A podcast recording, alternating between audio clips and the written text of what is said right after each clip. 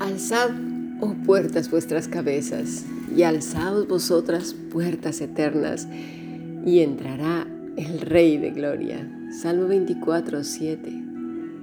Si deseas participar del grupo internacional o profundizar en tus estudios, escribe un correo a fundacionbiblica.gmail.com o más que maravilloso yahoo.es.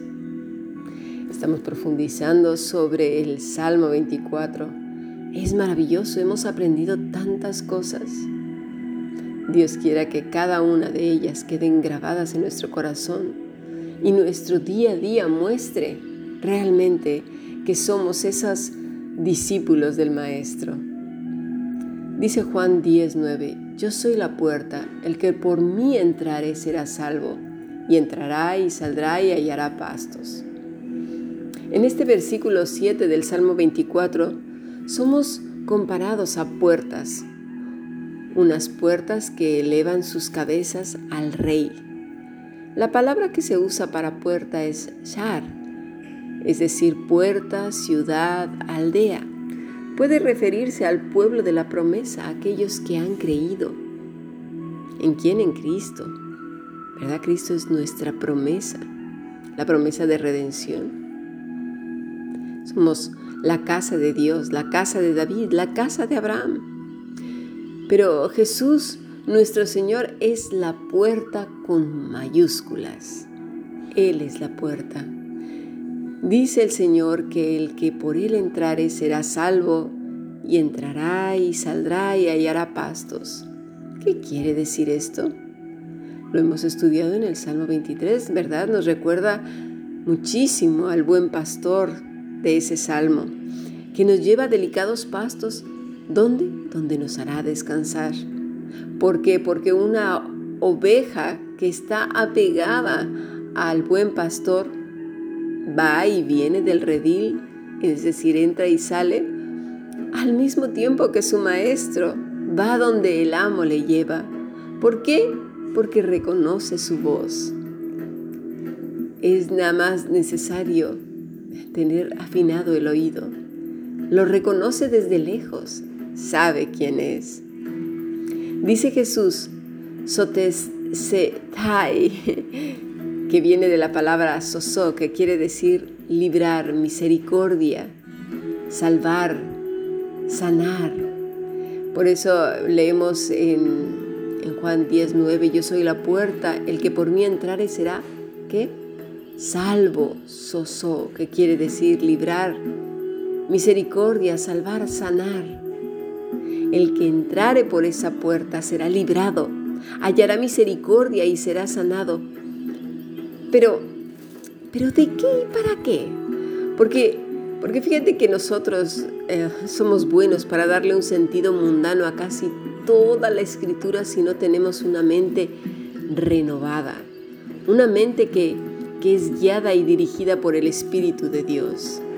De ahí han surgido, bueno, cantidad de cosas terribles, interpretaciones que han llevado a la gente al sufrimiento, al dolor, porque Claro, el ser humano por naturaleza es religioso. Y cuando encuentra un grupo que dice que ama a Dios y que además puede ser cierto, pero que no tiene un conocimiento interpreta la escritura con una mente completamente mundana, no regenerada, que todavía mezcla un montón de cosas, sus religiones que tenía antes, brujerías, no sé cuántas cosas, magias, pues imagínate cómo va a quedar la cosa. ¿De qué nos ha librado el Señor? ¿Librado de males económicos? Porque claro, eso es lo que la persona toca, ve, padece, sufre. Muchas veces, no todas, y menos ahora con la pandemia, pues no podemos decir que son todas, ¿verdad? Y generalizar. Pero algunas familias han sido gravemente afectadas a causa de un miembro o de dos, ¿Por qué? Porque están acostumbrados a comprar lo que no hace falta. Porque han pedido todo a crédito, mucho crédito. o porque gente que suele apostar, prestar dinero, que saben que muchas veces no va a volver. Gente que da dinero más a los de afuera y deja a su familia sin comer. Uy, hay muchos de esos. Y esto obviamente trae graves consecuencias a la economía familiar.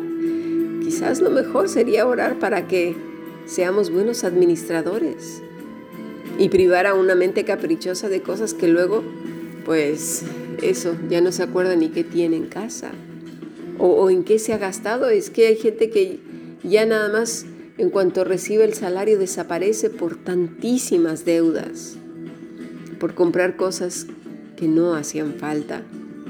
¿Librados de qué? ¿Librados de enemigos o personas no gratas? Bueno, hay gente que puede incluir en este grupo a suegros, cuñados, compañeros de trabajo, jefes, sin olvidar que muchas veces contribuimos a que las personas nos agredan, ¿eh? Podemos cambiar en la medida que vamos creciendo en el Señor. Tendríamos que hacerlo. Y a su vez esas personas cambiarán. Mira, he tenido muchos pacientes que al ellos modificar su manera de ser, gracias a que el Espíritu de Dios les guía, las otras personas quedan completamente desmontadas y sin capacidad de reacción para atacar. Y eso no lo digo yo porque me lo haya sacado de la manga o de la chistera. Eso lo hizo el Señor Jesucristo. Observemos bien su vida. ¿Librados de qué? ¿Del estado físico? ¿De enfermedad? Mira, por ejemplo, hay amadas personas que toda su vida han vivido enfermos.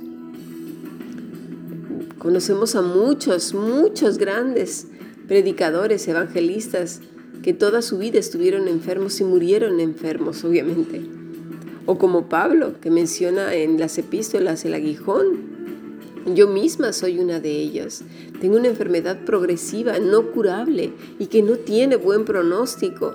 Y ahora con el COVID, que lo padecí en marzo y en septiembre, se agudizó todo y ahora estoy muy enferma. Pero el Señor nos sostiene a todos nosotros y nos da el aliento para que sigamos cada día hasta que Él quiera. Otros piensan que serán librados de la fealdad, ¿verdad? A los que tienen pues cosas que no son tan perfectas como las que dicen las revistas, ¿no? Porque ahora se mide la belleza, ¿sí? Como lo dicta la televisión, las revistas. Esa es la belleza. Pero Dios nos ha creado a todos hermosos, somos creación divina. Aunque unos digan sí, pero el otro está más favorecido que el otro. Acordémonos que la belleza ha ido cambiando. Veamos el cuadro de las Sabinas, el rapto de las Sabinas. Son mujeres obesas y se les ve a todas claras que tenían celulitis. Veamos en los cambios, cómo ha ido la belleza modificándose, como si nos fueran tocando el ritmo de cómo tiene que ser ahora la mujer, el hombre bello. Dios nos ha creado hermosos. El que dicta la belleza es el Señor, no el mundo. ¿De qué nos ha librado el Señor? ¿De la gordura? ¿De un coche, de ropa, de casas viejas para vivir cómodamente en otras? ¿De qué nos ha librado? librado de conflictos matrimoniales y me refiero a los del día a día por tener cada uno una postura egoísta sin hablarlo, sin renunciar a siempre tener la razón, por ejemplo. Al final de cuentas, la misión del marido es llevar a los pies de Cristo a la esposa y viceversa. Y si no se está llevando a cabo esta misión, es que uno de los dos o los dos necesita ayuda y habrá que pedirla. Y eso no es malo, al contrario, no permitas que Satanás te quite y te robe la bendición. Pide ayuda. Pidan ayuda como matrimonio. Es lo mejor que pueden hacer. Pasemos al siguiente podcast.